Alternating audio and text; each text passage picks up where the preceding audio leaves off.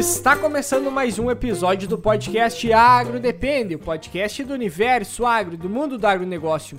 Antes de apresentarmos a mesa, gostaria de convidar todos vocês para nos acompanharmos nas nossas redes sociais, entrar em contato lá através do e-mail dependeagro.gmail.com e interagir conosco nas redes, uh, nas redes sociais. E também, claro, indique, se você gostar, claro, desse episódio, indique ele para um amigo, para um colega. Uh, nossos outros episódios também escuta que a gente tem dos mais diversos assuntos aí que a gente fala do setor agrícola, de manejo, questão de adubação, de controle químico. Então, confere lá e se gostar, compartilha, indique para alguém que isso aí contribui bastante aí para o crescimento do podcast. E antes de continuarmos, gostaria de fazer um convite a você que está ouvindo nosso episódio a também escutar o SDS Cast, o podcast feito para quem faz. Com a necessidade de uma maior produtividade por área, a ciência ao longo dos anos vem trazendo inovações para auxiliar o homem do campo, bem como a evolução dos maquinários agrícolas que torna possível esses manejos. E também, é claro, os meios de transporte que trazem agilidade, segurança e eficiência para o produtor rural, como o S10, que está há 25 anos formando uma bela parceria com o homem do campo. E esses são os assuntos que serão tratados nos episódios 9 e 10 do S10Cast: Máquinas no campo e ciência. Escute o S10Cast, o podcast feito para quem faz. Então, apresentando a mesa de hoje, meu nome é Eduardo Sebastiani. Meu nome é Cassiano Sartor Decker. E voltando a casa aí, o nosso amigo depois de um ano e meio que foi gravado o último episódio, Gerson, se apresenta aí pro pessoal que ainda não te conhece. Bom dia, tudo bem? O meu nome é Gerson Herter, eu sou um dos diretores da Suporte Corretora e trabalhamos basicamente com trigo, né? Estamos aí com o projeto Suporte Sem Saca de Trigo, grande desafio, né? E tô aí, aberto a perguntas aí, vamos, vamos, vamos falar, a gente gosta de provocar. e, e, e, sem saco com qualidade para panificação e utilização na indústria, né? Acho que é o maior diferencial, não só na produtividade. Perfeito, é a cadeia do trigo, ela, ela, ela ela, ela, ela, ela nunca evoluiu, na verdade. Né? Então a gente está. A nossa empresa, a gente. É uma dificuldade explicar o que a gente faz. Meu Deus do céu. Nós estamos hoje três sócios. Os três sócios, as esposas dos três sócios, não conseguem explicar para as outras pessoas o que, que nós fizemos. Mas uh, se tentar resumir muito, muito resumidamente, é, é praticamente uma operação de originação de grãos de um padrão de qualidade conhecido através do uso de, de, de genética própria e uh, usando um sistema agronômico, no nosso modo de ver, revolucionário para aumentar a produtividade e diminuir o custo. Mais ou menos isso aí. Aham. Uhum. e daí a gente entra numa questão que tá o nosso professor, nosso ex-coordenador coordenador da faculdade, comentava sempre da que a agronomia ela é ligada totalmente com manejos. Muitas vezes a gente pega uh, um fungicida, um herbicida, só que na verdade são ferramentas que entram no manejo, a gente acha que vai ser a solução, e não.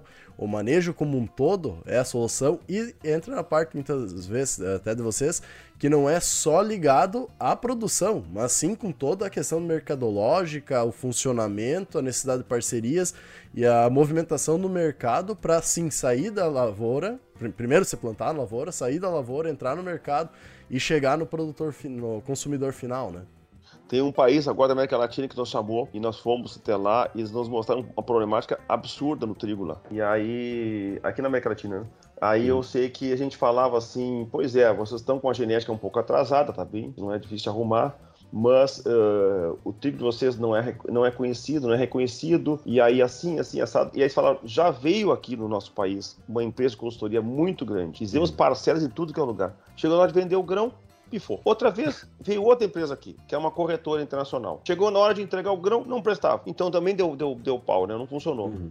Agora vem vocês, que as duas coisas juntas. Falei, é, nosso, nosso negócio é meio que duas coisas juntas. Era é uma corretora com consultoria misturada. Então a gente ajuda na parte agronômica, organiza toda a produção e a gente tem um olhar é, comercial para qualidade de grão, né? Então é de ponta a ponta, né? E agora estamos entrando agora também na panificação, né? Esse é um mundo que nós vamos, nós vamos conversar sobre isso aqui na, na nossa conversa aqui, nós vamos falar sobre isso. Mas é também uma porta absurda que está tá, tá abrindo para a gente explorar a partir da, da agricultura, né? A agricultura entrando lá, lá na, na padaria. É, e, a, e, essa questão de, do trigo, é que nem a gente já comentou em outros episódios, é sempre uh, uh, mais complicada, porque hoje é uma bagunça, né? A gente olha para o nosso mercado que a gente tem aqui, no pega Rio Grande do Sul, por exemplo, é uma bagunça, é tudo os trigo, variedade misturada, é pago por a questão do pH, e o manejo tem aquele fator que não tem nem nada tecnicamente definido para fazer o posicionamento, que é, por exemplo, assim, uh, quantos quilos de semente é sempre o mesmo, não muda, muda às vezes um pouco a variedade, o espaçamento é o mesmo também,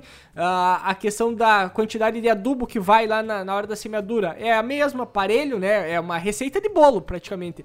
É uma receita de pão, dá pra se dizer, né? E... Mas é pior que receita, porque receita pior. é uma coisa. Ó, me passa uma receita. Eduardo, me passa uma receita. Tu vai passar uma receita, é uma coisa que funciona, né? Exato. E nem só sempre. Que, só que nós estamos falando de uma receita que, que não é receita porque ela não tem pé nem cabeça, entendeu? E daí é, entra mais uma questão é um chute replicado. e dentro mais uma questão, né? Receita é um negócio que tu consegue botar a quantidade da, vamos dizer assim, das fer ferramentas, não, mas dos insumos misturado de uma certa forma controlada num ambiente controlado que para tu ter sempre o mesmo o, o, mesmo objetivo lá no final, o mesmo resultado. E a agricultura não tem como ser isso, porque cada ano é um ano, cada ano tem uma chuva, cada solo é um solo, cada forma de plantio é uma forma de plantio.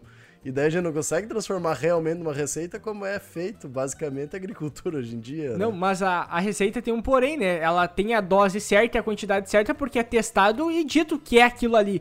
E a gente continua seguindo uma mesma receita que não tem dado certo, praticamente, né? Que continua sempre dando a mesma coisa. Ela não tem pé nem cabeça. Eu, eu falando há pouco com o Eduardo sobre isso. Eu demorei um ano para me dar conta do, do do horror que a gente está vivendo hoje, entendeu? Eu me dei conta depois, a gente começou esse processo, vou contar com vocês, comentar para vocês em seguida, e eu não tinha me dado conta. Eu fui me dar conta há pouco tempo atrás, deixei chamar todos os nossos clientes, olha, olha só o que está acontecendo, vocês não estão se dando conta que está tudo mundo errado e nós estamos certo, né? Então, é, e tem muito... Bom, nós estamos o pior país da América Latina em nutrição, do, quase do mundo, de nutrição, a parte de, de, de, de nitrogênio, tá falando, né? Uhum. Nós estamos muito atrasados. Não, não estamos nos dando conta do horror que nós estamos passando. Então a gente tem que mudar. Não podemos aceitar mais, tá louco. Vamos lá.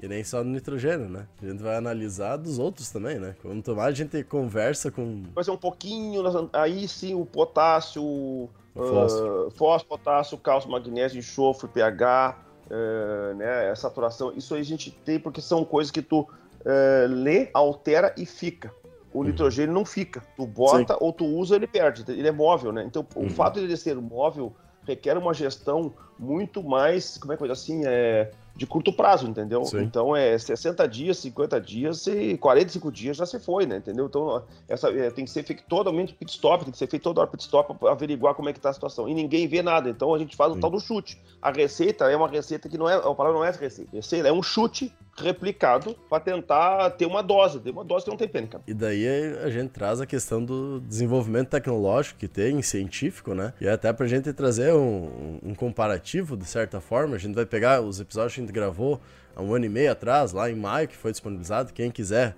olhar, ouvir eles, o episódio 45 e 46, trigo, como chegar a 100 sacos por hectare, parte 1 e 2, uh, ah, que tu tinha uma abordagem, né? Vamos dizer assim, e com o desenvolvimento tecnológico e observação dos sistemas funcionando, uh, tu tendo essa observação, fazendo uma mensuração, desenvolvendo novamente uma tecnologia, trazendo informação, tu observou que tem necessidade de novas mudanças, que é como a ciência funciona, né? Que é muitas vezes difícil o pessoal conseguir entender que tem uma necessidade cada vez maior de sempre estar tá observando e mudando de certa forma ou atualizando as informações e os manejos. Questionando o processo, né? Exatamente, para tu atingir melhores resultados, né? Sim, vamos lá. A gente fez essa evolução que a gente fez do ano passado para agora é uma coisa assim que nunca na minha vida eu imaginei. Fui chamado de cego e bom, vou contar. Vamos lá. Quando a gente ah, conversou em maio do ano passado, qual era o foco? A gente sabia que o nitrogênio era um fator limitante. Uhum. Não há nenhum nutriente tão importante quanto o nitrogênio. Ele é o que mais determina crescimento e produtividade. Ok, disso a gente já sabia. Uhum. O, meu, o, meu, exemplo como agricultor na época foi esse. Eu fui a 400 kg de ureia, né? E consegui colher sem por hectare. Todo ano tinha pelo menos uma lavoura que eu colhia sem por hectare. Tá bem? Uhum. Então, naquela época, a gente viu que nós temos uma produtividade ligada ao nitrogênio. Quanto tu consegue extrair de nitrogênio do sistema e colocar na planta. Beleza. Então acontece o quê? Quando aumenta a produtividade, tu faz um peso em cima da planta que provoca que aumente. A palha não for forte, vai acabar. Qual a reação do produtor? Ele não abrindo mão da população, ele abriu mão do nitrogênio. Pronto. Sim.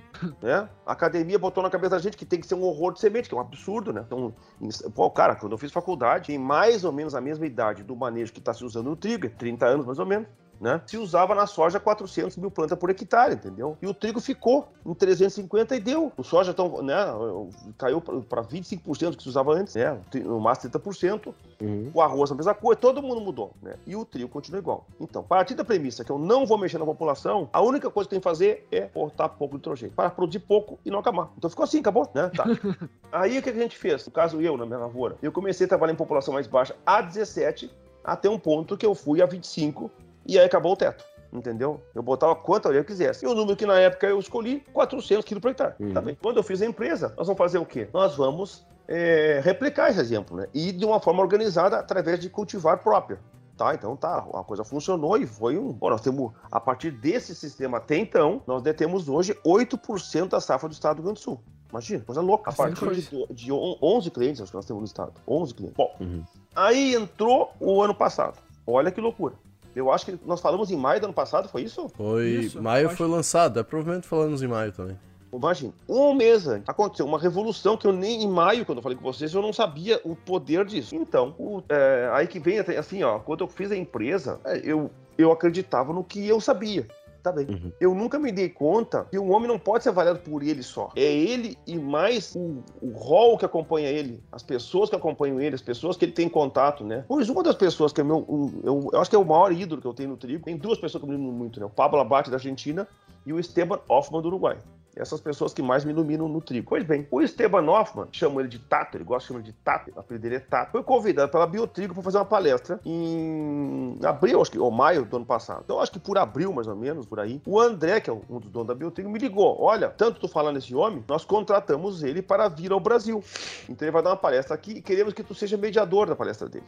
Aí, eu liguei para ele, falamos sobre a palestra e terminou o assunto e ele larga um bombaço. Ele me destruiu em um minuto. Esses troços são massa. Destruiu em um minuto.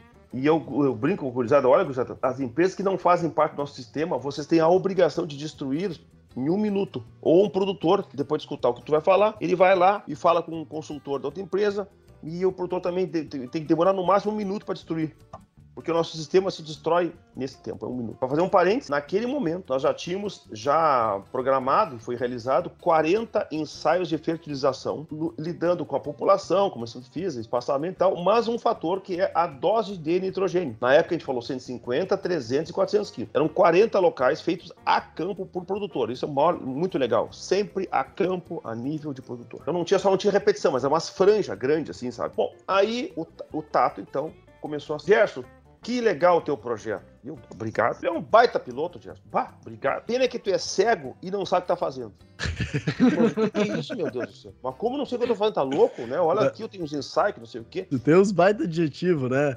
Gerson louco, agora é, cego. Aí o velho louco, né? Aí o De Volta pro Futuro tem uma. Aí eu sei que o.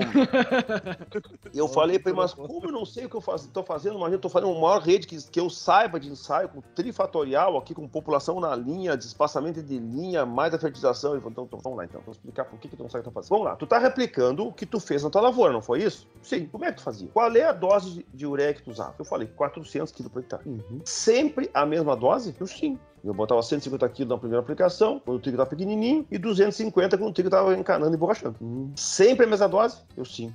Todos os anos? Eu sim. Em todas as lavouras? Sim. E tu colhia a mesma coisa? Sempre. Eu não. Então por que tu botava a mesma dose? eu como fazer, eu não entendo como poderia fazer diferente do que isso, né? Mas, Gerson, tu colhia quanto? Eu falei, ó, mais ou menos 60 a 100 por hectare. Olha, botar 400 quilos de urânio por hectare é um disparate. Mas, se tu tá colhendo 100 por hectare, então, né? Agora, a lavoura que tu colheu 60, ela tá te dizendo, não adiantou tu botar 400 quilos, tanto é que eu tô te entregando só 60 sacos, mas como é que eu vou adivinhar quanto cada lavoura vai produzir? Não é adivinhar, é medir. Tu não sabe o que tá fazendo. Acabou, Gerson. Acabou. Você foi o homem. Você foi o homem, entendeu? Cara, e foi um troço impressionante. Por quê? Porque eu falo, mas como é que eu vou adivinhar? Tu tem que medir pelo menos no meio do percurso. Tu tem que falar com a lavoura, meu Deus do céu. Vocês estão fazendo um troço sem pena em cabeça. Tu e todos os brasileiros. O cara, mas como assim? Aí ele começou a falar da tal da matéria seca. Então, vamos lá, vamos no mesmo cronograma que estavam indo antes. A reação do produtor é diminuir ou manter o nitrogênio baixo por conta de não ter acabamento, já que ele não abre mão da população. Eu falava, tire o limite da população, né? Baixa a população para aumentar o limite. Tá. Agora vem a questão. Então tá, o limite devido à população já, já foi é, equacionado? Sim, já isso nós não temos limite. Baixamos tanto a população que não tem mais limite quanto a isso. Beleza. Qual o limite agora? O limite é quanto que cabe na planta. Como, como é que tu faz isso? Medindo a planta. Então nós começamos a medir matéria seca ao longo do ano passado e ficamos apavorados com as informações, entendeu? Se tu, se tu não tem isso, olha só. O que aconteceu nos 40 ensaios? 40 resultados diferentes. Se olhar assim, qual a conclusão? Nenhuma. Eu tive ensaio que eu coloquei mais ureia e cheguei a 400 quilos e colhi até 8 mil quilos com colhedeira de parcela, para colher.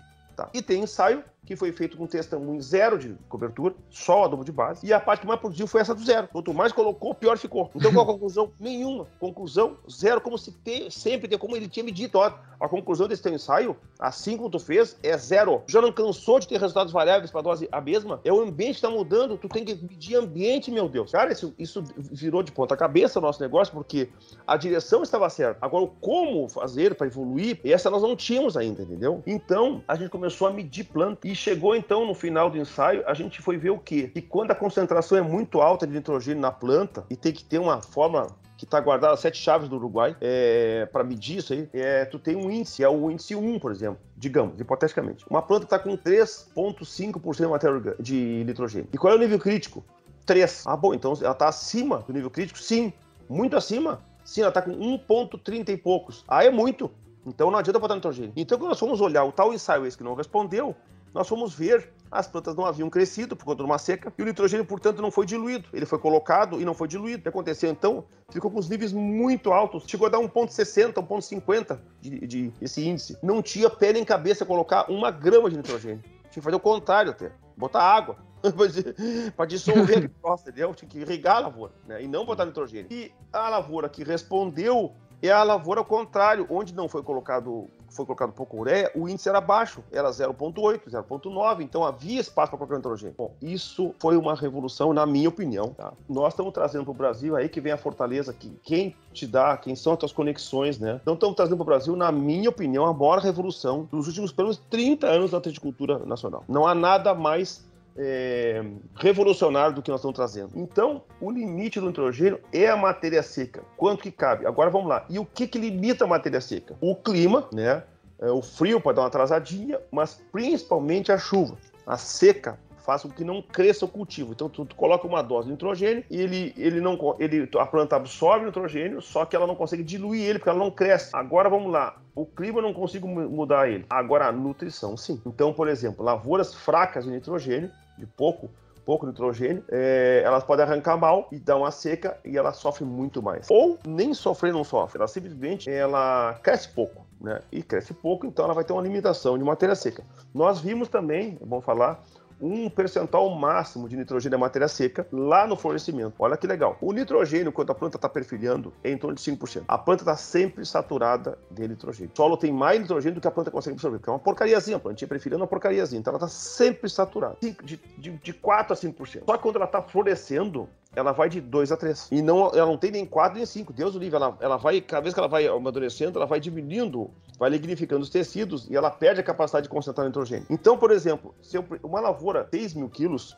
nós precisamos ter 225 kg de nitrogênio para produzir 6 mil quilos. 150 kg está no grão e 75 está na palha. Então, o total é esses tais 225 quilos, né?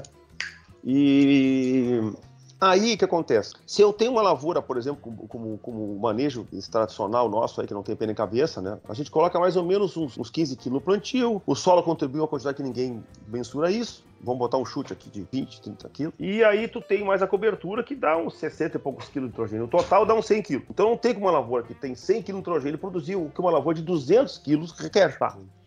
Aí o que acontece então? A gente começou a, a, a, ver que sem matéria seca no florescimento, tu não consegue acumular nitrogênio, porque a, a planta não tem capacidade para colocar mais que 2,60, 2,70, 2,7%. Bom, então a gente faz um seguinte sistema. Olha que coisa legal. Primeiro, o nitrogênio. E assim, nós precisamos estar muito certo que o nitrogênio é importante. E se, não, se nós não tivéssemos isso muito claro na nossa cabeça, a gente não consegue evoluir. Então, vou voltar um pouquinho para trás. Por que, que eu insisto tanto no nitrogênio? Deixa eu provar para vocês que o nitrogênio é importante. Vamos lá. Primeiro, essa conta matemática, mandamos para o laboratório, a gente viu que uma lavoura de 6 mil quilos requer 150 quilos para o grão e 75 na palha. Total 200. Isso foi medido por nós. Tá, então tá, tá ali. Eu tenho que chegar nesse número. Agora vamos lá. Vamos fazer exemplos assim, teóricos, que a gente bem fácil de enxergar. Né? Tu pega um pivô central que colhe hoje 18 mil quilos por hectare. Isso tem pivô no estado que produz 300 sacos por hectare. Como chegou nesse número? Chegou nesse número através de, de vários fatores. Vai se enganar, tu pergunta para as pessoas, para as empresas, para o produtor mesmo. Ele vai, não, plantadeira pneumática, população de planta, não sei o que, não sei o que, não sei o que, muito frescura. Tá, beleza. Tá,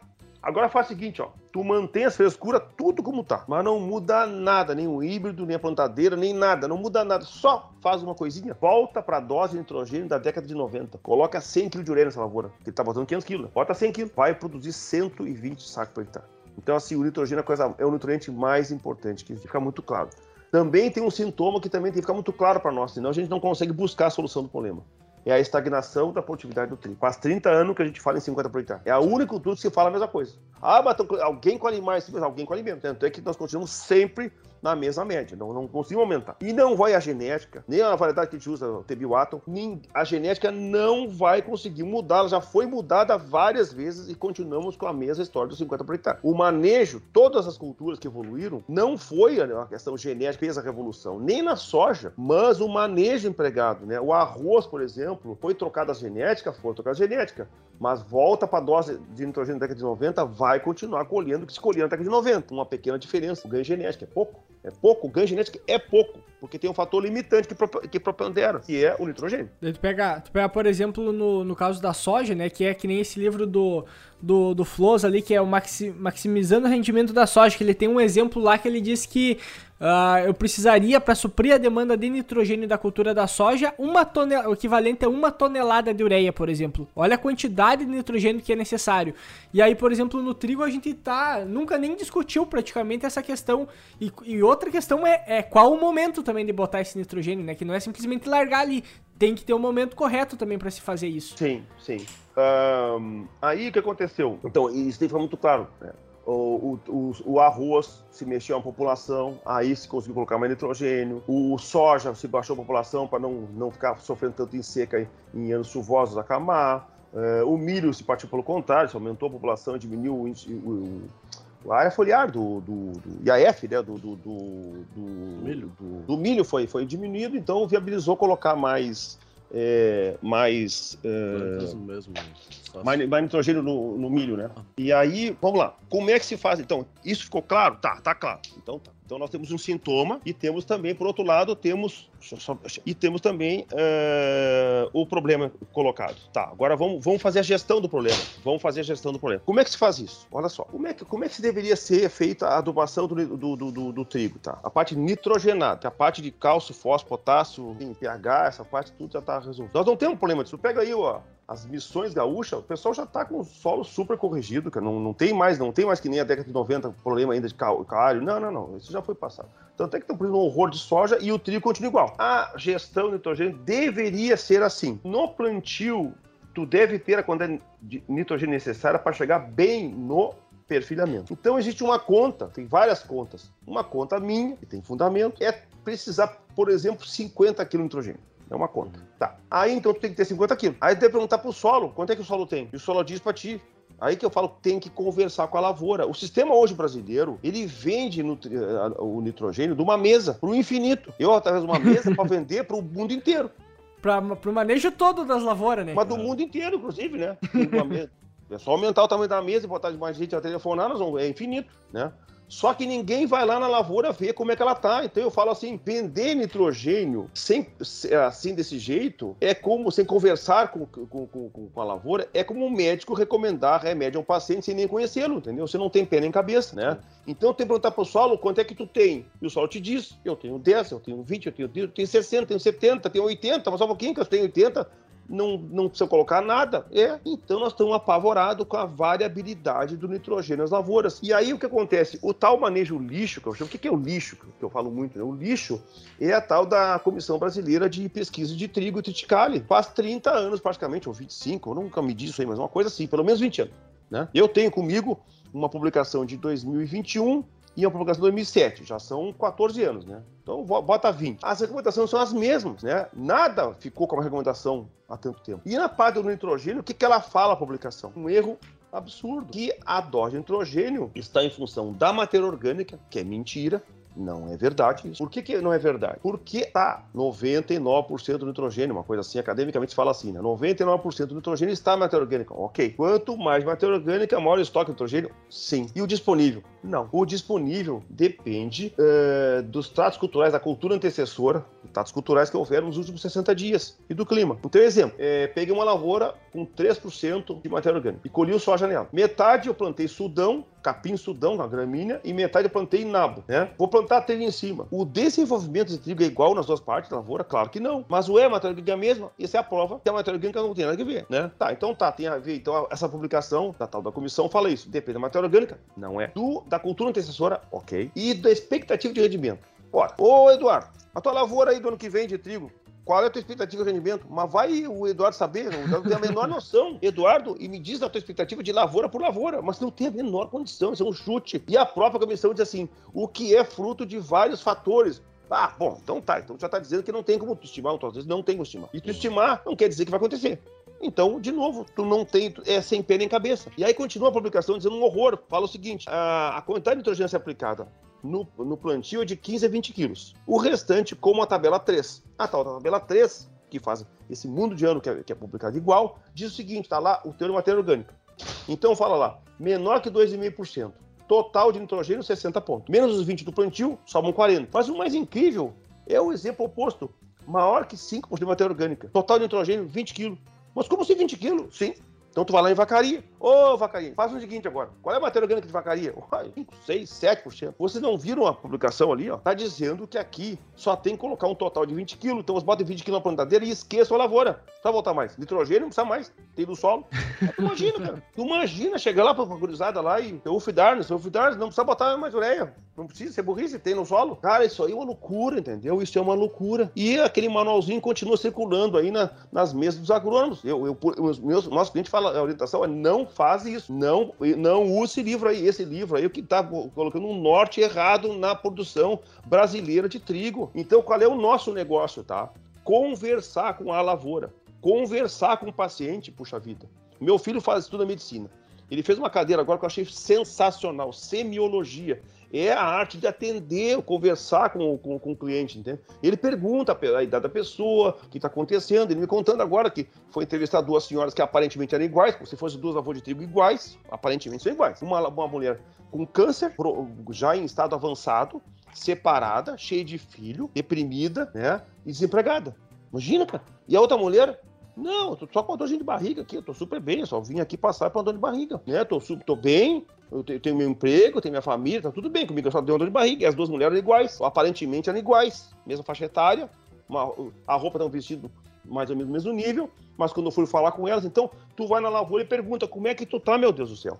E aí o sol tem que responder, olha, já que tu perguntou, tô mal, tô bem, aí tu vai fazer o quê? Ele tem 10 quilos, tu tem que botar mais 40, se ele tem 50 quilos, tu bota zero, se ele tem 30, tu bota 20, assim por diante. E qual é a dose de nitrogênio que você coloca, coloca no plantio, assim, que representa um monte de lavoura, 20 quilos de nitrogênio. Então tem pelo menos assim, ó, 25% das lavouras do estado tem menos do que 15 quilos de nitrogênio. Então nós estamos com subdose no plantio. Nós temos 25% da lavoura gaúcha que estão aquém do crescimento que poderiam ter por conta de falta de nitrogênio estão lavouras comprometidas por pura ignorância do sistema. Aí tu vai no perfilhamento. De novo, tu tem que ter nitrogênio suficiente até chegar no encanamento. Quanto é isso? Tem várias contas. O pessoal do Uruguai usa tal do nível crítico. Para o plantio também nível crítico. Eu faço uma outra conta que vai chegar num número parecido e, e é mais ou menos 60, quilos, mais ou menos 70, de 50 a 70 quilos. Vou botar 60 quilos. Então tem que ter 60 quilos. Experimenta perguntar para qualquer empresa aí, qualquer agrônomo, quanto tem que ter no plantio, ninguém sabe. Quanto tem que ter no, no perfilamento, também ninguém sabe. Aí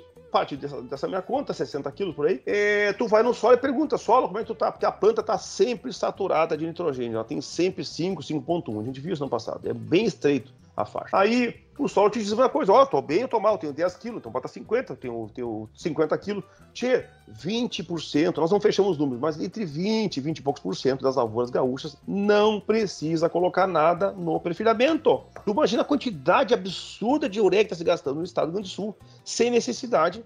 Ou algumas lavouras, ao contrário, tá aquém do que precisa e se coloca uma dose fixa. Então todo mundo faz o quê? Chute e dose, o chute fixo em todas as lavouras independente da situação de cada lavoura. Isso é um caos, isso é uma coisa que nós não podemos aceitar. E em 2022, fazendo esse horror, Você não tem pé nem cabeça. Aí tu vai no encanamento. O encanamento é assim, ó. Tu tem que perguntar pra planta. E aí, como é que tu tá? Eu tô mal. Como assim mal? Sim, eu não cresci, não choveu. Como é que tá nitrogênio? Tá louco, tá sobrando. Não consegui diluir ele em mim. Então não se coloca nada. E tem lavoura, não. Cresci demais, até inclusive crescer meio demais. Então as condições muito boas. Como o nitrogênio foi colocado na época, não sabia como é que é, né, tá o clima, a, gente, a planta é um indicador ambiental, sabe? Se ela cresce pouco, é porque foi o ambiente que limitou ela. Então, ela é um termômetro de crescimento. Usa ela como sendo um parâmetro. Vê o tamanho dela e ver a concentração de nitrogênio nela. Com isso, tu vai conseguir saber quanto que ela pode absorver. Tá aí o tato. Eu não sabia o que estava fazendo, né? Então, com essas ferramentas, nós conseguimos diagnosticar tudo. Pré-plantio, perfilhamento, e depois no encaramento já está. No encaramento já cresceu um pouco, então nem adianta. Ah, mas o que pode fazer? Nada. Já está comprometido. Já está comprometido. Não há o que se fazer. O que nós poupamos de dinheiro na região de São Luís Gonzaga, você não tem noção. Um monte de lavoureiro dizendo, não, a planta cresceu pouco, tem que botar, mas não é, ela cresceu porque não tem água. O problema é água, não é nitrogênio. A planta está saturada de nitrogênio. Não, eu vou colocar. Então tá, então bota e deixa uma faixa sem botar. E foi feito isso, tá lá para ver. Não adiantou nada botou tudo no lixo. O produtor, eu não conheço produtor que chega numa lavoura para botar a orelha e deixa uma padinha sem botar. Imagina. Ele faz isso e, e, mostra que não adiantou nada, ele infarta. Ele infarta. Eu botei 100 mil reais ali e não adiantou nada. Tá louco? Aí vai começar a botar a culpa, sabe o quê? Na eficiência do nitrogênio, né? Ah, não, mas que é muito perdido. É, acho que foi isso que aconteceu. Eu acho que não aproveitou. Não é que não aproveitou. Até pode ter acontecido isso, né? Mas é mais fácil a, a lavoura já tá abastecida por conta de pouco crescimento, ou no caso do perfilhamento, que já tinha no solo. E o nitrogênio disponível é um troço muito louco. Porque no Brasil não se faz medição de nitrogênio, faz, faz a medição da matéria orgânica e aí faz uma regra de três. Então tem gente que faz uma conta assim: 12 quilos de nitrogênio por cada ponto de matéria orgânica. Mentira! Mentira! Por quê? Porque não tem nada que ver o disponível com a matéria orgânica. Vou dar um exemplo, tá? Digamos hipoteticamente que o Cassiano é o cara mais rico que tem na região. Tá. E o Eduardo é um pó bicho lá que é frentista de posto. Beleza. São meus amigos, dois de infância, os dois camaradas meus. E eu tô numa braba. Não paguei a pensão da mulher faz um ano e vão me prender. E tá vindo o seu justiça me prender. Eu vou reto no Cassiano. Cassiano precisa de 30 mil agora, senão vão me prender. Tu é um cara muito rico, não vai te fazer falta, me empresta 30 mil, pelo amor de Deus. E o Cassiano disse para mim: não, comprei um campo agora, ó, mas rapei tudo as contas. Era um campo enviado, fui no cartório, paguei as custas e rapei as contas tudo. Ou era assim, ou eu não comprava o campo. Então eu tô pelado. Vou passar o fim de semana agora sem dinheiro, mas a quarta-feira tem uns boi para receber, quarta ninguém me aperta. Mas hoje eu não tenho. Vou ser preso. Aí eu vou direto falar com o Eduardo, né? Ô Eduardo, vamos fumar um cigarro, eu não sei fumar, me ensina a fumar, porque preso sem fumar não. então me ensina a fumar, vamos lá, né? Aí o, o, o Eduardo Matiemo, o que, que tá acontecendo contigo? Cara, vai ser, eu tô sendo preso em seguida agora e tal, né? Porque tá me faltando 30 mil. Aí o Eduardo, por que não perguntou se eu tinha? Sim, é pelado, nunca teve. Cara, eu fui hoje do posto de gasolina e a minha rescisão deu 30 mil reais. Eu tenho só 30, mas eu tenho. Então, o patrimônio vamos dizer que é a matéria orgânica. E o disponível é o dinheiro sonante disponível para saque, entendeu? São coisas completamente distintas. Não quer dizer que eu tenha muito patrimônio, necessariamente que eu tenha dinheiro em cash. Né? Então, partindo desse pressuposto de lidar com, a, com o nitrogênio disponível no solo e não do total, tu começa a fazer uma boa gestão. Então, do que, que depende para colher 100 sacos por hectare? Agora vamos, vamos pro finalmente da história, né? Olha, depende de eu conseguir absorver os tais 200 e poucos quilos de nitrogênio. Tá? Do que, que depende? Matéria seca, para que possa acumular isso. E do que depende a matéria seca? Do crescimento. E o que, que depende do crescimento? Chuva, praticamente chuva, é o maior fator, e nutrição. Bom, a chuva eu não posso mudar. Se não tem pivô, eu não posso mudar. Mas na nutrição eu posso. Então, tu não pode estar aquém dos níveis críticos no plantio e no perfilhamento. E também, também não pode pegar uma lavoura que está te pedindo nitrogênio e não dá para ela no encanamento, entendeu? Tu não pode limitar nutricionalmente uma lavoura. E como ninguém sabe o que está fazendo no estado do Rio Grande do Sul, nem no Paraná e nem em Santa Catarina, pelo menos, né? Tá se fazendo as coisas no chute, doses únicas, a espinha dorsal do manejo, desses três estados pelo menos, né? E o resto também, assim, é se baseia em doses únicas, porque não vão na lavoura conversar com ela, entendeu? Então o nosso negócio hoje está muito mais assertivo e a consequência disso, o que que é? Tu vai pegar a lavoura, tem dois fatores muito importantes. Primeiro, vamos dar um chute aqui, ó, que 20, 25% das lavouras estão com crescimento comprometido no plantio. Se tu pegar essas lavouras e botar num nível melhor, tu automaticamente vai começar a padronizar mais as lavouras. Outra coisa, tu vai economizar muito dinheiro. Tem lavoura que tem no plantio por um, não é milagre, mas por coincidência de fatores, níveis altos. Para ter ideia, nós diagnosticamos lavouras com, com 15 quilos, com 30, com 45, com 60, com 90 quilos. Lavoura assim perto uma da outra. Quer dizer, o solo era praticamente o mesmo, e aumentou seis vezes a quantidade de nitrogênio. Então, tu pode pegar no plantio. Aí vem a hora assim, não. Aí as empresas vão se refugiar no tal do produto bom. Que tem produto bom, tem produto melhor que o outro, fontes de nitrogênio melhores. Mas ninguém nega a qualidade. Mas tu vai fazer uma viagem no teu carro, tu não tem a menor noção do que tá fazendo, tu não sabe quanto é que tem gasolina no teu carro, tu só sabe o tamanho do tanque, mas não sabe, ou quem sabe nem sabe isso. O pior é que tu não sabe nem como é que tá o ponteiro, do, não tem ponteiro no teu carro. E tu vai no posto de gasolina, né, e tu não sabe o que tá fazendo, o frentista pergunta, e aí, doutor, vai botar quanto de gasolina? Tu fala, olha, eu não sei, sabe que eu não sei? Eu acho que cabe 60 litros lá atrás. Mas deve ter um pouco, né? O frentista, não sei. É, deve ter. Então bota 40 litros. Mas tia, eu não sei o que eu tô fazendo. Aí o frentista, prêmio? Gasolina prêmio ou comum? Não tem sentido essa pergunta. Eu não sei o que eu tô fazendo. Tanto faz quanto fez. Se faltar gasolina, vai faltar com prêmio que não prêmio, entendeu? Ou ao contrário, bota 60 litros. Mas, doutor, e se tiver gasolina no tanque? Azar, que é cheio o tanque. Azar, bota tudo fora. Prêmio comum? Não tem sentido de novo a pergunta. Tô botando tudo fora, numa possibilidade, né? Então, nós estamos focando nos pontos errados. Estamos focando no ponto errado. Então, por um lado, nós podemos estar comprometendo a lavoura por ignorância, botando dinheiro fora. O, quilo do nitrogênio custa 10 reais o quilo, né? Então tem lavoura que não responde nitrogênio no plantio. Aí vem aquela história, ah, que, que tal enterrar a ureia? Tá, tá querendo falar do, do fator quando colocar o nitrogênio. É o quando que tá perguntando. Sim, quando, tá? E o quanto? Isso eu não sei. Então, de novo, tu tá, tá perguntando a pergunta errada. A pergunta deve se fazer: quanto que eu tenho disponível no solo para tu poder calcular uma dose? Não, a dose eu não sei, mas eu tô perguntando para ti quanto que eu ponho. Tá perguntando, a hierarquia tá errada as tuas perguntas, né? E por outro lado, no encanamento, por exemplo, tem muita lavoura que é um bolar, um dupla lavoura. Só que o produtor não sabe e nem o assistente dele, o consultor dele não sabe que a lavoura é boa e, portanto, como a dose é única, se coloca uma, uma dose de nitrogênio aquém do que ela podia acumular, e aí ela não vai produzir o potencial dela. Então, qual é o nosso negócio? Emparelhar as lavouras no plantio, emparelhar no perfilhamento, economizando o máximo de dinheiro possível. Lavoura de botoria não se põe ureia, simplesmente não se põe ureia. Lavoura em plantio, uh, por exemplo, para que tu colocar 40 pontos, tem gente botando 40 pontos de nitrogênio na lavoura no plantio, sem saber o porquê tá fazendo aquilo. É por capricho. Passa um pouquinho, cara. Tu tá botando uma dose única em todas as lavouras, sim. Mas e por que dose única? Sei lá. Mas tu falou com as lavouras? Não. Mas o homem do céu tá botando dinheiro fora, né?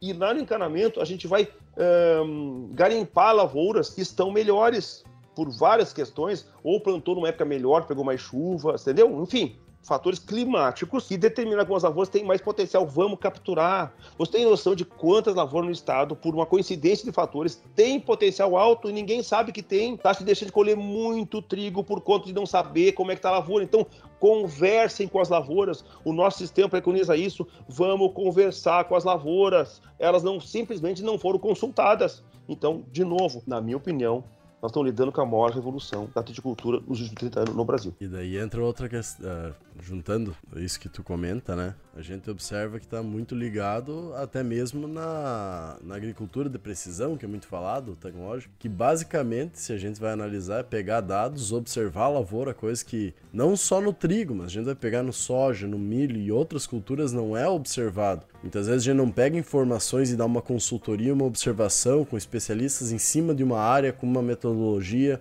que está testada, comprovada, que está tendo novos estudos para ter esse desenvolvimento. E muitas vezes, creio eu, é o que está nos limitando a, pro, a, produção. E uma produção consciente, que nem tu comenta, uh, o nitrogênio aí tá uns 10 pila o quilo, né? Do nitrogênio para colocar. É, hoje está um absurdo. Imagina, então, tem, vai... produtor que, tem produtor que tem, hoje tem Vamos botar aí, ó, 70 quilos de nitrogênio. Ele tem uhum. 700 reais na lavoura e ninguém avisa ele, entendeu? Então a gente fala assim: nós, o nosso sistema, dos nossos clientes, não ignoramos o que tu tem. Sim. Não pode ser ignorado o que eu tenho. Eu tenho uma coisa. Como é que eu vou dar uma dose pro Cassiano de uma coisa se eu não sei quanto é que ele tem? A primeira pergunta, o Cassiano, tem um remédio, tu tem em casa um pouco? Tenho. Ah, bom, então não precisa comprar. Depois não precisa comprar, eu tenho em casa. É, e daí entra outra coisa, não só financeiro, que a gente está puxando essa questão, financeiro de, dentro do lavoura, que é o que vai tocar o nosso negócio muitas vezes, mas a gente tem uh, toda a necessidade ambiental, de utilização também de melhores recursos, da forma mais, uh, mais sustentável possível e utilizando menos recursos, que também está ligado. Querendo ou não, o Brasil é um dos países que mais tem necessidade de compra de nutrientes, vamos dizer assim, para a lavoura de fora, que a gente não tem as fontes aqui, ou aqui é muito caro para produzir na forma que é feito hoje, né? Não que ter, não teria potencial, mas como é que a gente faz para diminuir o custo da nossa lavoura, para ter uma melhor eficiência, utilizar melhor os recursos, gastar o mínimo possível para ter uma massa de produção com um produto de qualidade. E é isso que a gente tem que fazer. E é isso que as empresas fazem muitas vezes também, observar todo o manejo que está sendo uh, feito e todas as formas para tentar diminuir o máximo possível o custo aumentar o máximo possível a lucratividade para assim tu ter um resultado melhor, né? E manter uma possibilidade de novos investimentos, vamos pegar terra, maquinário, etc, outros, e até questão de vida, né? É uma loucura. A quantidade de dinheiro mobilizado por produtor é uma coisa louca, né? Eu estava esse dia falando aí numa região, Santa Rosa, todo mundo aqui é milionário. Todo mundo dessa sala aqui é milionário, porque se vender 10 hectares de campo, compra o melhor apartamento em Porto Alegre. Vive que nem rei em Porto Alegre. No tanto, na, uma, uma, vida humilde, né? O pessoal, o produtor não é uma pessoa que fica esbanjando muito, não, né? É uma pessoa com, com, bem limitada, assim, né? A, a, a, faz tempo que eu tô desatualizado um pouco dos preços. Eu parei de plantar em 2016, né, cara? Eu fiquei, caí pra trás quando falar que uma colheitadeira tal é 2 milhões, cara. Eu, no meu é. tempo, era 1 um milhão. Entendeu? Agora tá, duplicou o valor da máquina. Cara, nunca se pagou, comprou, gastou tanto dinheiro com máquina, se gastou tanto dinheiro com, com, com, com insumos, né, cara? E chega na hora da, da, da, do nitrogênio da lavoura, que é a coisa mais importante que tem em gramínea, tchê. Não sabe o que faz. Eu faço a provocação. Quem tá escutando essa podcast, uh, vá no seu consultor aí, vai na, na, empresa que tu faz negócio e pergunta para ele qual é a dose de nitrogênio do ano que vem. A resposta é, oh, o que se usa nos nossos clientes mesmo, a gente fala assim, para que vender, assim, eh, vender não, mas se propor ao produtor, né, que se use outras cultivares que não a nossa. Nosso sistema funciona assim: tu tem que comprar semente. Nós não vamos, nós somos defensores da ideia de não interromper o fluxo de dinheiro para os geneticistas. Uhum. A chave das coisas está na genética, tanto a questão qualitativa quanto a questão produtiva. Nós não podemos nunca ter eh, falha em potencial. Ok. Aí compra a semente do nosso sistema. No caso, esse ano, ano que vem é Atom e Audaz. Ok. Com isso, tu vai conseguir ter um pacote tecnológico de poder ter acesso às lavouras. Beleza. Se não for feito assim, quer ver um exemplo hipotético? Digamos que o Eduardo trabalha numa das empresas que nós, que nós atendemos. Tá. O Eduardo, é o mesmo Eduardo. Agrônomo, o mesmo Eduardo. Eduardo, eu vou plantar trigo no lugar tal lá. Qual é? E vou plantar qualquer variedade, que não do projeto. O que, que tu me orienta para o ano que vem de adubo e ureia? Ele vai dizer para ti, olha, para mim, né? Vai dizer para mim, olha, nós estamos te usando a dose assim. Não, vamos aqui, dose tu vai recomendar para minha lavoura, aquela ali, ó. O que eu recomendo para toda a região. Mas como uhum. assim, Eduardo? Né? Agora eu falo, Eduardo, eu quero participar do projeto. Qual é o meu plano de adubação no ano que vem? Olha, Gé, tu pode até comprar adubo agora. Tem várias formas de fazer isso. Mas eu vou saber da dose no plantio e no perfilhamento e no encanamento. Nós vamos medir e eu vou ter essa, eu vou ter essa dose. Mas agora eu não vou fazer isso, que é um chute. Então se compra a quantidade agora, né? É, imagina se a dose Todo mundo faz uma dose de adubo pelo fósforo potássio, não se faz pelo nitrogênio, porque não sabe o que está fazendo. Então a uhum. gente faz por capricho de nitrogênio e por realmente por medições até em precisão do fósforo e potássio, entendeu? Então o Eduardo quer botar 250 quilos, vai ser colocado 250 quilos, mas vamos pegar duas formas pelo menos, ou vamos pegar uma forma um pouco de nitrogênio e vamos complementar com ureia, enfim, há várias soluções para isso. O fato é que o Eduardo vai lá medir, essa é a diferença. Um mede e outro não mede, um chuta e outro mede. Entre chutar e medir, é claro que medir, é claro que medir para melhor aproveitar o que o produtor tem né? E poder aproveitar a lavoura de potencial que ninguém sabe se é ou não é, e medindo tu sabe, entendeu?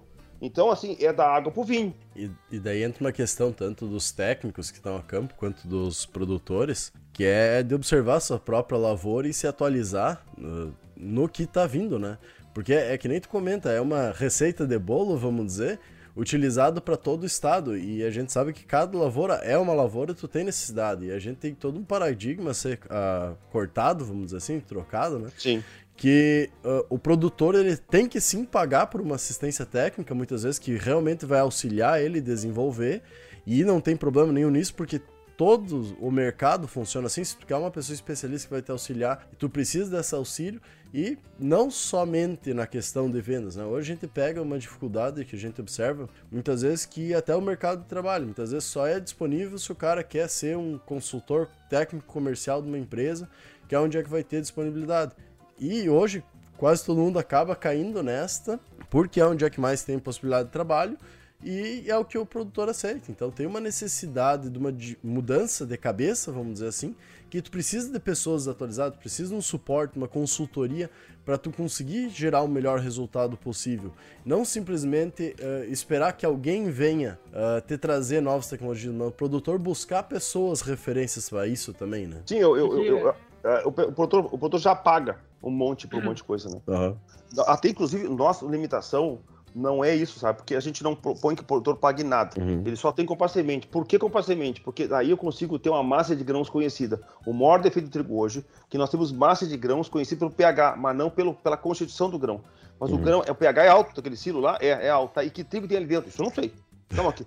Que variedade tem ali dentro? Não sei também. Eu só sei que o pH é alto. Então é uma massa de grãos totalmente desconhecida que a gente preconiza, como nós somos uma suporte corretora, a gente está hum. organizando a cadeia toda, se parte do pressuposto que, que se compra, o que nós prometemos moinhos, tá? É ato e audaz baseados na compra da semente. Então, o produtor comprando a semente, ele vai entrar num sistema que está tá propondo um valor agregado maior, está propondo. Tem as que se consegue mais, tem as que consegue menos, mas a gente está buscando sempre o um maior valor. Ok ele, ele aderindo ao projeto, ou seja, comprando a semente de ato e audaz, e no, e no, outro, no outro ano vai ser o panificador, que vamos falar, se dá tempo de falar rapidamente sobre isso, Sim. né? Ele, ele tem acesso ao sistema. Então, não é questão de pagar. Agora tem uma limitação absurda, o desafio. O quê? O sistema de venda de insumos de nitrogênio não está programado para ir nas lavouras, né? Num volume, imagina, pega uma revenda lá que tem três uh, consultores ali. E são quantas lavouras? 400. Não tem como esses três fazer isso entendeu? Então qual é o jeito? Se faz como no mundo inteiro faz. Como é que o mundo faz? O mundo faz assim, o produtor vai, ele pega a amostra, ele paga o laboratório, leva no laboratório, paga o laboratório e paga um consultor. No nosso caso, não precisa pagar o consultor, não precisa pagar a amostra, mas ele pode dar uma baita mão e coletar a amostra para o consultor, levar até a revenda e ela encaminha para o laboratório por conta da revenda e a suporte vai pagar tanto o laboratório quanto a uh, receita, agora sim receita, né? A recomendação, ou, ou a gente chama de sugestão de adubação nitrogenada, entendeu? Agora, se vai um vendedor na tua propriedade fazer turismo e não medir, tu cobra entrada. Eu tô sugerindo, cobra 150 reais, cara. Aí eu vou ele visitar. Ah, vem me visitar? 200 reais, 150, porque aqui virou atração turística, então, então vou cobrar, né? Né? O nosso pessoal vai lá medir, tá? Vai lá medir. Então, vai pisar ainda pessoal... na vai, vai ainda entrar na lavoura para estragar, né? Só para pisar em cima e não fazer nada. Então, nossa gurizada, nós compramos aí, nós não, as empresas, nossos clientes, né? Compraram acho que umas cento e poucas caixinhas de ferramenta, né? Que tá lá uma balança, uma trena, um saquinho de para botar as amostras, né? É, uma caneta para anotar ali as amostras que é, uma etiqueta, né? Para poder mandar para o laboratório, como essas duas mulheres que eu falei, por exemplo, meu filho, né? Duas mulheres aparentemente parecidas, mas que tinham situações opostas, né? Tu tem lavoura que tu olha assim, mas são muito parecidas, aí tu vai ler, olhar a concentração de nitrogênio. Um está com índice de 1,30 e outro está com 0,90. Por quê? Históricos diferentes, né? A, a, a, dose foi colocada à mesa do adubo, da, da, plantadeira, só que uma tinha mais nitrogênio no solo, né? E, portanto, ela ficou com alta concentração até o final, e a outra tinha pouco nitrogênio no solo, foi colocada a mesma dose, e faltou. A planta está uhum. anêmica, né? Tu vê, hoje mesmo, ah, NDVI, NDVI, cara, nós não usamos NDVI para recomendar dose de jeito nenhum. Até então fala em recomendação, fala em sugestão. Por quê? Ele não consegue ver a massa e o nitrogênio ao mesmo tempo. Então, e se fala muito no Brasil a tal do perfilhamento, que, ah, que a época que, que forma espiga, cara, até forma espiga, mas não vai morrer, assim, ó, no, a morte sexual do planta de trigo, do potencial é de 90%. 90% do potencial é liquidado, 70% deles no encanamento e emborrachamento. E não no perfilhamento. Perfilhamento, perfilhamento forma o potencial tanto do número de espigas, que são os perfilhos, quanto no tamanho delas. Ok, mas só o potencial. Agora, na parte do, do, do período crítico, que depois, né, nós temos até lavouras anêmicas. Agora, se, se, se, se fala tanto em perfilhamento, colocar nitrogênio, tu imagina, estão fazendo NDVI em perfilhamento. Cara, aí tu imagina, eu e o Eduardo. O Eduardo tá gordo e grande. E eu tô magro e fraco. E passa NDV por cima de nós, tá? Aí o Olivier olha o Gerson, mas o coitado tá mal, vou colocar mais. O Eduardo tá bem, não vou colocar nada. Só que a, a, nossa questão não é nós, é o quanto nós temos de, de, de, de, comida disponível. Então, por exemplo, digamos que o Eduardo, que tá gordo e feliz, né? tenha recebido uma dose de nitrogênio que o solo tinha, um exemplo hipotético. Só que acabou hoje, vai passar fome daqui para frente. Então o sistema errou. E o Gerson? O Gerson, ao contrário, plantaram o Gerson sem nitrogênio no plantio, porque tinha nabo. E o nabo pegou o nitrogênio para ele e ficou mal no solo. Só que agora uhum. ele decompôs, está liberando. Então eu recebi uma panelada de comida do sistema e outra panelada da, da dose me colocaram, porque ficaram, ficaram com pena de mim, entendeu? E res, resultado, resposta zero, porque eu recebi a comida já do solo, eu já tinha recebido, só que ninguém viu. Olharam para mim e não olharam para minha fonte de comida, entendeu? Então, assim, é uma loucura que está se fazendo, né? E para assim, também evoluir, uma coisa muito importante para nós, essa questão de organização da cadeia, né? Nós estamos agora com um projeto muito legal, entrou um sócio novo na empresa, que é o, é o Lorenzo Mattioni Vitelli, que ele está, uh, ah, a, a, função dele, a, o foco dele, a missão dele, né, é desenvolver a demanda nos moinhos, sabe? Então, nós, nós temos uma marca de trigo, criamos uma marca de trigo, como assim? Eu nunca vi trigo ter marca? Pois é, mas agora tem. Chama-se panificador. É uma marca registrada da suporte. São mix de cultivares que não podemos até mudar a cultivar, sendo ela do mesmo padrão industrial, né, por questão sanitária, por exemplo, e continuará sendo panificador. Então isso pode durar 100 anos essa marca. As cultivares duram 5, 6 anos. O panificador pode durar 100 anos. Então se trabalhar durante 100 anos em agregação de valor. E são panificadores dois tipos, o forte e o fraco, para poder construir a mescla perfeita e padronizada para o moinho e para a padaria. Esse selo vai até a gôndola. Né? Então se trata de um sistema integrado que vai entregar o produtor e o trigo que ele está plantando, garantido pela compra da semente, chegando lá na gôndola, falando pro padeiro que trigo é aquele. Pergunta em qualquer padaria, pergunta pro padeiro, Tchê, que trigo é esse que está nesse pão? O rapaz não tem a menor ideia. Veio da onde? não sei. Mas que tipo de trigo é? Não sei também. O pão é esse aqui, mas eu não sei. Agora, esse trigo nosso, toda a descendência do, do Atom, ele tá com a suporte, entendeu? Que é um trigo diferente. O Eduardo viu, fiz pão aquele dia lá na tava junto. Sim. Eu tive a oportunidade de experimentar o, o, famoso pão, né? E é, e é bom mesmo. Ele tem um gosto mais maltado, entendeu? Então, se tu falar pro padeiro, dessa informação para ele, que tipo de trigo é aquele, vão parar de fazer pão a partir da farinha. Não, não, a farinha é um composto de é, uma, é um trigo moído. Então, mas que trigo é esse? É o trigo tal. Olha como o pão é diferente, né? Produzido por quem? Por o tal do produtor rural. Mas quem é esse grupo? Nós temos hoje 2 mil produtores inscritos no projeto. É um exército de 2 mil produtores que vão fazer toda a diferença na gôndola do padeiro. É, imagina um produtor ajudando o padeiro diretamente a se diferenciar nos seus mercados. Então, a nossa empresa, qual é o nosso negócio? Diferenciar os produtores para não fazer a mesmice, não fazer usar o lixo aquele de manejo, é, diferenciar os nossos clientes do resto, não recomendar lixo para os seus produtores, diferenciar o moinho por usar um trigo conhecido e não dar problema na planificação, diferenciar a padaria por conta de ter um pão realmente diferente, melhor, com mais sabor e que diferencia ele dos concorrentes, diferenciar inclusive o consumidor que vai ter o privilégio de ter um trigo muito mais saudável, com muito menos aditivo, né? E produzido no país por, por consult, com produtores que estão todos eles assistidos por agrônomos ou técnica agrícola com CREA, com CREA, entendeu? Dentro do nosso país. Vamos parar esse negócio de pão francês. Que francês o quê, rapaz? Esse pão nem se faz na França. Eu duvido de achar um cacetinho lá na França. Não existe isso, entendeu? É um baguete que eles plantam lá que eles eh, eh, produzem lá, entendeu? Vamos fazer o tal pão brasileiro, meu Deus, né? Pão brasileiro do trigo brasileiro e nós temos como fazer isso desde que organizemos a cadeia. Como? A partir de semente comprada. A semente falsa, a semente falsa, Deus Deus. A semente feita em casa, não, eu não tenho nada contra isso, é completamente legal. Mas aí quem recebe o grão desse produtor não sabe se realmente aquilo é o que é, entendeu? A As gente... empresas hoje, tu vê, hoje há dia de campo com, com não sei quantas cultivares, isso só vai dar confusão. Porque uhum. vai de novo, está se, tá se continuando com o sistema de produzir o desconhecido, o variável, então o Eduardo planta um trigo, o Cassiano do trigo, o Geto do trigo, o Zé do trigo. Bom, que trigo é esse? Ah, não sei. Nós vamos classificar tudo no pH, né? Bom, então, de, de novo, se tem um desconhecido, né? Uhum. É a mesma coisa vender. Uh, tipo, tem a mesma coisa do café, né? Tem os grãos diferentes de café e tu vende por variedade, digamos assim, né? Por tipo de café diferente. Terroir. É, e daí tu tem a, as diferenças de, de, de amargor, né? Se é mais cítrico, menos cítrico, se é mais, uh, mais adocicado. E, e tudo isso é feito de acordo com o mercado que se organiza, basicamente. Hoje o trigo a gente poderia ter essa possibilidade, né? De, de encontrar um pão que eu vou buscar um pão com as características que eu acho melhor ou, ou não, né? Mas de acordo com o trigo, qual é a origem dele. Uh, hoje tu comentou, tu comentou antes que vocês foram buscar, vocês têm as referências também, por exemplo, do pessoal na Argentina, no Uruguai. O que que eles eles têm toda essa organização daí para fazer o trigo deles, para chegar lá no final ou também não? Negativo. Lá a bagunça é pior ainda.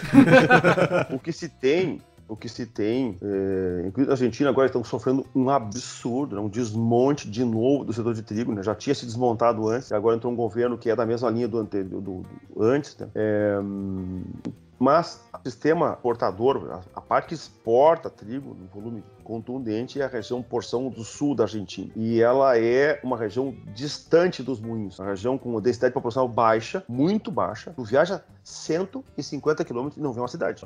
Então a densidade populacional muito pequena, né? Portanto, eles têm que mandar para o porto. É muito longe para mandar para o moinho. Então a 1.500 quilômetros de Buenos Aires, imagina, né?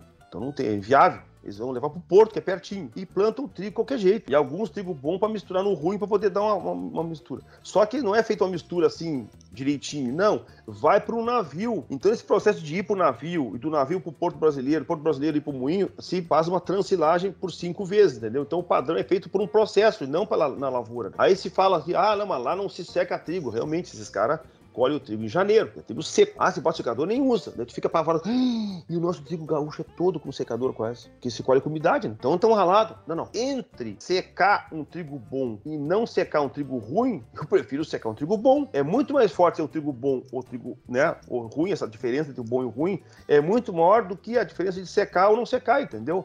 Não tem crime nenhum secar.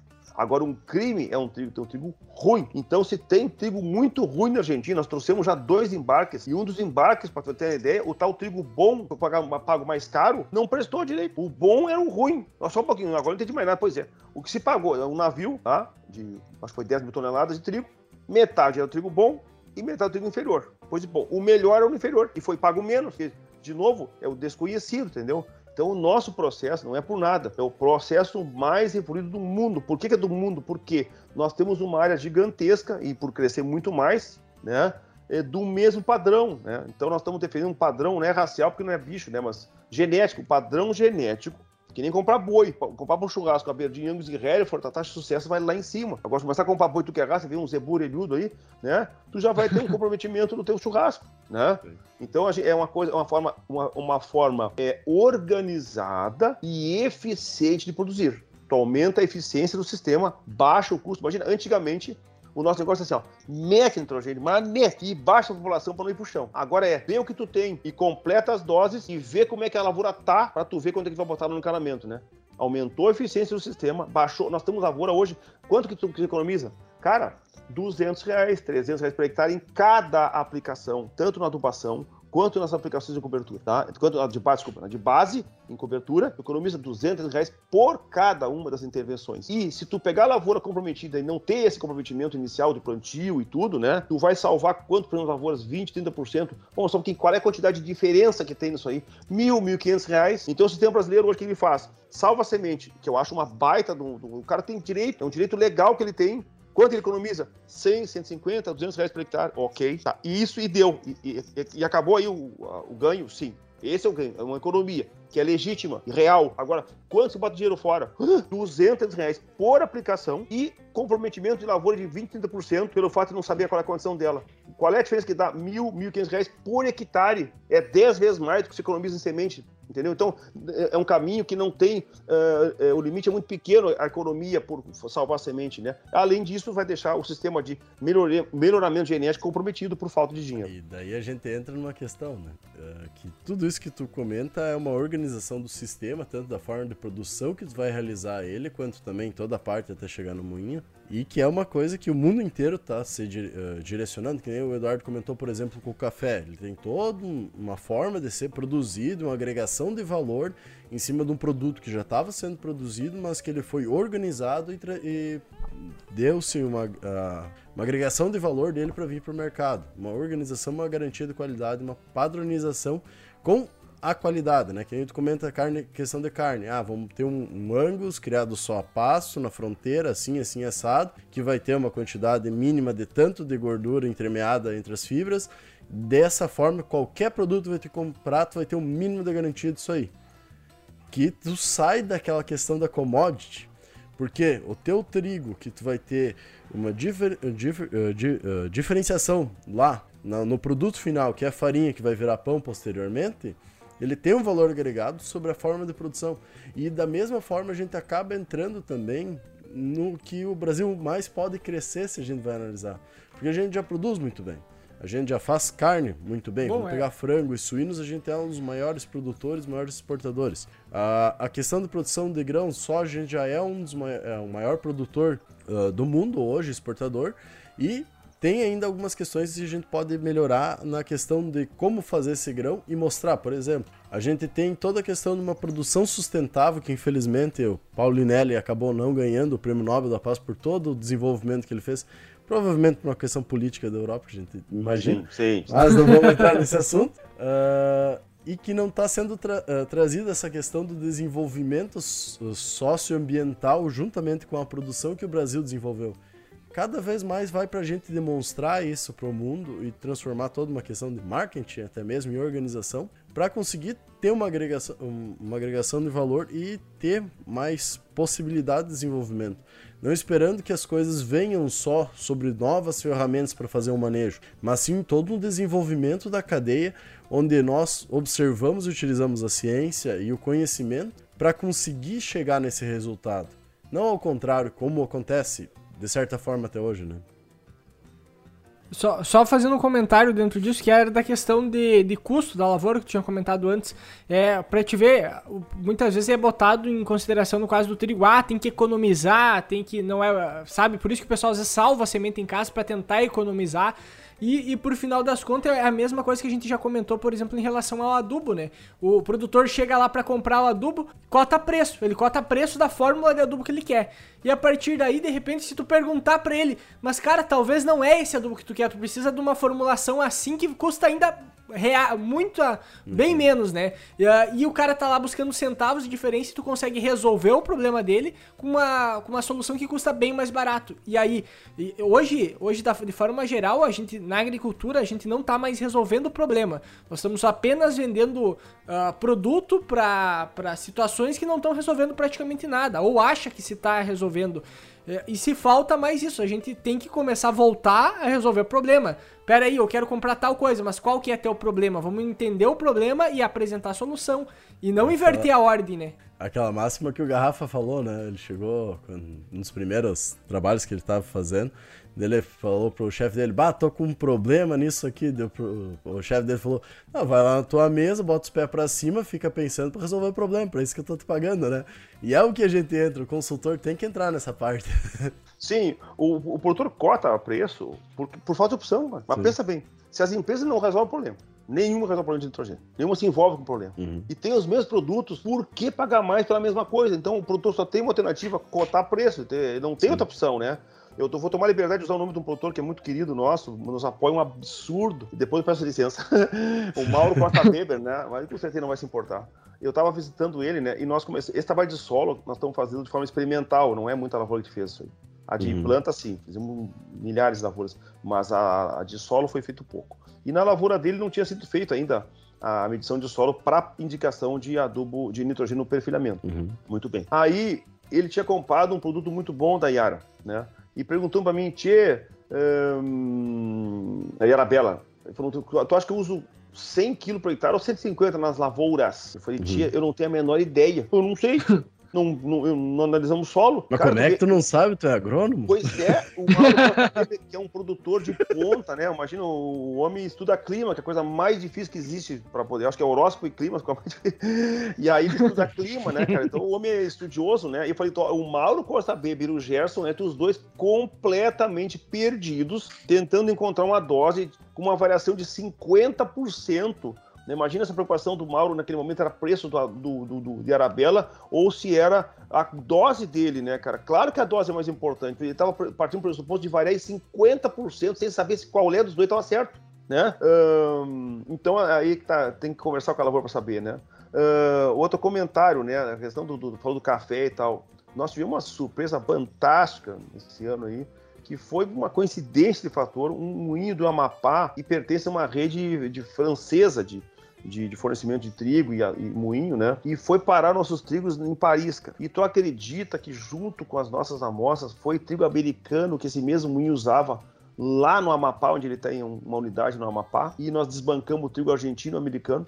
Ontem mesmo, meu só está conversando com essa empresa para ela estar tá fazendo uma análise dos nossos trigos, porque ela se interessou sobre isso. Grandes lotes nossos serem analisados para poder ter, inclusive, uma recomendação melhor dentro do moinho. Né? Então, o nosso trigo está sendo reconhecido como um dos melhores trigos do mundo. Outra coisa, a tal da padaria pagar mais. Quem é que gosta de pagar mais pela mesma coisa? O padeiro, tu fala pra ele assim, tu quer pagar mais pela farinha? Claro que não, quer pagar menos. Aí tu fala assim, tu pagaria mais? Ele pergunta pra ti, ele responde, até eu tenho espaço pra pagar mais. Desde que tu resolva algum problema meu. Qual o problema tu resolver? Aumentar a liquidez da tua padaria. Ela hoje não tem o que, o que falar pra comunidade que diferencie ela. Se eu te trouxer um trigo que os outros não têm e tu tem, e tu poder falar isso, verbalizar isso, comunicar ao mercado, ele, ah, essa eu tenho. Ah, existe várias padarias, eu conheço em São Paulo, padarias que compram de trigos de fora do país, lotes específicos, lotes não, desculpa, vai comprando alguns lotes, né? não que ele seja específico, mas é que do moinho tal, achando que aquilo lá vai mudar a vida dele. Só que esse moinho tá comprando da mesma forma que todo mundo compra, trigos na região, que ele não sabe o que, que é, entendeu? Não adianta nada, mas ele fica dizendo, não, é o meu pão é do, é do moinho lá da Argentina, que eu compro direto dele, não sei o que, mas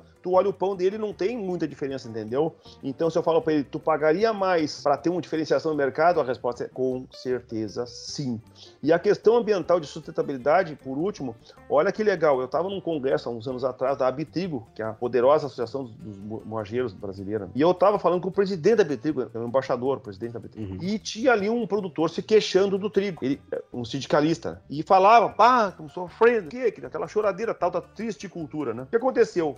O embaixador, na hora, perguntou pro, pro, pro esse sindicalista: Ó, por que eles não param de plantar? Por que essa choradeira? Tem os argentinos oferecendo trigo? Não planta mais trigo. E nessa eu entrei na conversa. Vai, vai, só um pouquinho. Olha só. Tu sabe que a, a, a, agricultura conservacionista é aquela que planta em cima da palha.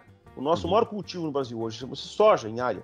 Em área né? Sim. E esse soja, se for plantar numa terra sem palha, a quantidade de solo que vai para os pastos, para os rios e não retorna mais, é uma coisa que não tem noção. E o trigo, tem várias gramíneas que são cultivos de serviço, que fazem um uhum. serviço ambiental, fazendo o quê? Uma massa de palha que vai conseguir segurar o solo. Só que o trigo, ele é um cultivo de serviço com grão em cima. Então, é uma grande virtude, uma grande sorte de um país poder ter um cultivo que, que eh, mantém o solo no lugar. Né? Então, cada pacote de bolacha que tiver escrito assim, tu quando comprou essa bolacha aqui, tu viabilizou tantos quilos de solo que ficou na lavoura e não foi pro rio, né? É uma virtude nós poder plantar trigo. Então, a resposta do que estão te dando aqui, ó, eu vou te dizer, professor embaixador, nós temos que, para manter os nossos solos férteis e poder ter balança comercial positiva, é ter uma agricultura sustentável. E o trigo é um cultivo de serviço com grão em cima. Bah, caiu hoje... pra trás, embaixador. Sim. Hoje, hoje... com agricultura sustentável o quanto e o quanto também tu consegue talvez somar em matéria seca, ou seja, palhada no solo no final quando tu tirar o trigo, porque é um trigo mais produtivo, logo ele vai ter mais massa também para deixar. Aí entra aquela aquele negócio que a gente comenta, né? Ah, teria que ter lá no solo umas 12 toneladas de palha ano. Aí o trigo vai lá deixar, sei lá, umas 3 mil, umas 3 mil toneladas. Show, Eduardo. Show que tá falando. Porque eu tô me dando conta. A lavoura gaúcha, por, por não saber o ambiente que está sendo plantado, que, que nem o Tato lá no começo falou, tu tem que medir ambiente. Se tu medir o ambiente, tu vai acertar, né? Então tá, medindo o ambiente, eu meço solo e vou medir planta, tamanho de planta. E eu digo a vocês, nós temos muita lavoura que tem 6 mil quilos de matéria seca em florescimento, que é pouco, não vai caber muito nitrogênio. Uhum. E se tu soubesse da nutrição dela no início, tu poderia ter intervido para ela ter o quanto? 9 mil quilos. Então, de 6 para 9 é uma mudança de 50% que é o que o Eduardo está falando, que vai ficar no solo. Nós estamos deixando de colocar mais palha no solo por não saber o ambiente. Nós temos que parar de fazer esses ensaios de fertilizações que não, não, não nos responde nenhuma pergunta e começar a medir ambiente. É o que nós estamos falando, medir ambiente, se comunicar com a lavoura. Vamos produzir mais palha e poder, e poder permanecer com muito mais solo nas, nas coxilhas, nosso plantio é de coxilha, né?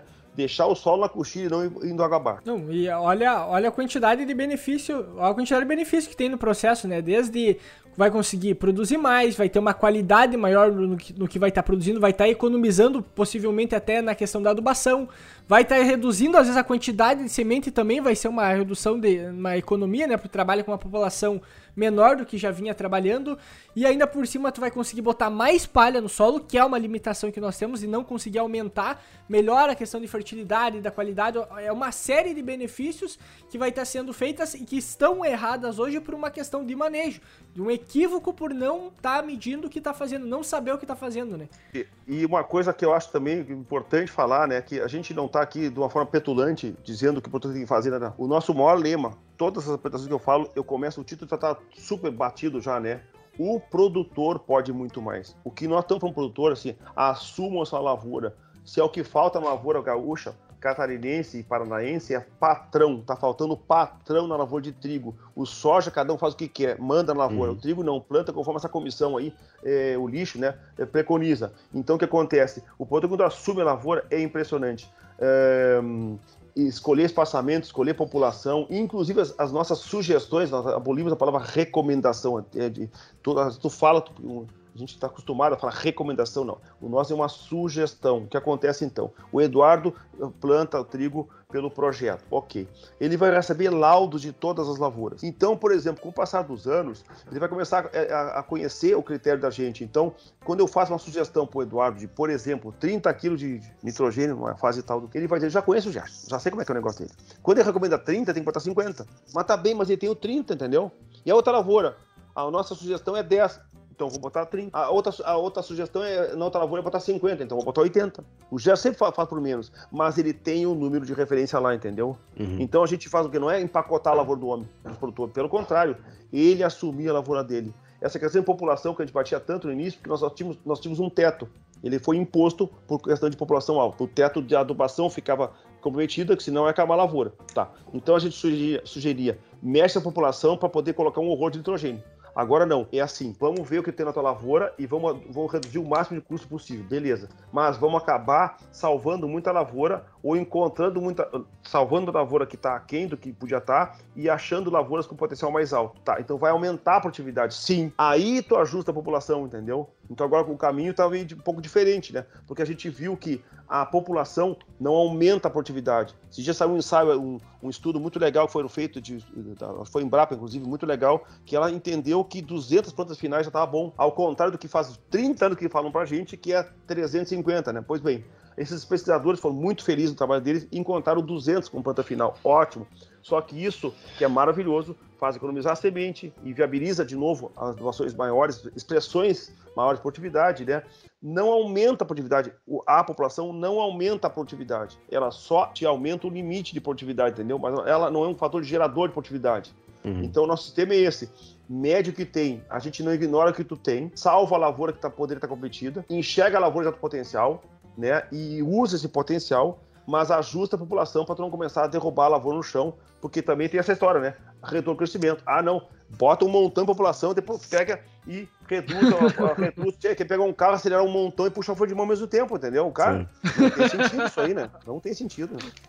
Ah, e, e o que nos resta aí é continuar pesquisando, observando, olhando a lavoura, cada vez se profissionalizar mais, entender o contexto como um todo, vamos dizer assim, o manejo como um todo para chegar a um resultado e também já fazer um, um pré-convite para lá em, em maio, abril, quem sabe a gente gravar um novo episódio para tentar entender também o que, que todos esses resultados que estão sendo colhidos agora uh, vão gerar de novas informações para observar ainda mais esse processo científico, que é, sim, um processo científico, onde a gente observa tudo o que aconteceu, das formas que aconteceram, com as parcelas feitas corretamente, e utilizar isso para fazer um estudo e tomar uma decisão em cima dos dados gerados, né?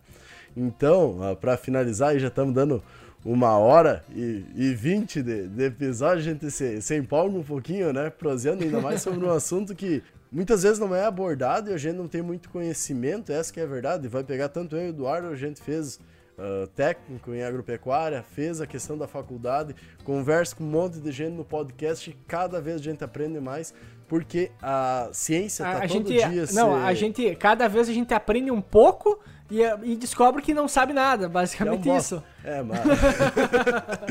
e esse que é o legal, porque a gente vê o potencial que a gente tem de desenvolvimento ainda. Né? Então, Gerson, agradecer o teu, a tua participação e ter aceito novamente participar conosco. Deixar um tempinho aí para dar tuas palavras finais, fazer o teu jabá, pode ficar bem à vontade. Tá certo. Não, eu queria muito agradecer o espaço que vocês nos, estão disponibilizando. Queria agradecer também, eh, eu falei tanto do pessoal do Uruguai, né? O nome da, da empresa que, que, nos dá consultoria Unicampo Uruguai, né? Queria agradecer, nós trouxemos três uruguaios, três jovens engenheiros agrônomos do Uruguai, para ajudar as equipes técnicas, são três, o Gabriel, o Pancho e, e também o Nacho, uhum. que estão no, no, no, Paraná, Santa Catarina e Rio Grande do Sul. Inácio, né, que é o Nacho. E um, ajudando as equipes. Então, estamos trazendo de fora do país tecnologia para ajudar a gente aqui, né? O nosso país precisa de, precisa de ajuda e não pode mais ficar nessa bolha de, de ignorância que a gente está vivendo. Né? E, e, portanto, assim, se precisar outro país, cara, a gente vai fazer. Nós estamos investindo uma, uma montanha de dinheiro nisso aí, felizes da vida, por estar tá trazendo para o nosso país né, é, conhecimento. Né? Nós não vejo então, pouco fala num insumo específico, né? E, e sim aumentar a eficiência do processo todo. Muito obrigado aí, muito obrigado Cassiano, Eduardo e quem está escutando essa podcast. E daí entra uma questão, a gente falou antes do Alisson Paulinelli, uh, todo o desenvolvimento que ele fez, e isso de certa forma tu também está fazendo, né? Trazendo informações de fora para trazer na realidade que a gente tem no Brasil, uh, trazer inovações para dentro para ser testado, observados, e daí sim que a gente tem um desenvolvimento geral, vamos dizer assim, não só regional, muitas vezes nacional, trazendo informação e gerando realmente conhecimento uh, agregado à forma de produção que a gente tem. No mais, muito obrigado a todos aí por terem ouvido. Sigam o nosso podcast, ouçam nossos episódios e por hoje era isso. Até a próxima, pessoal. Valeu, tchau, tchau.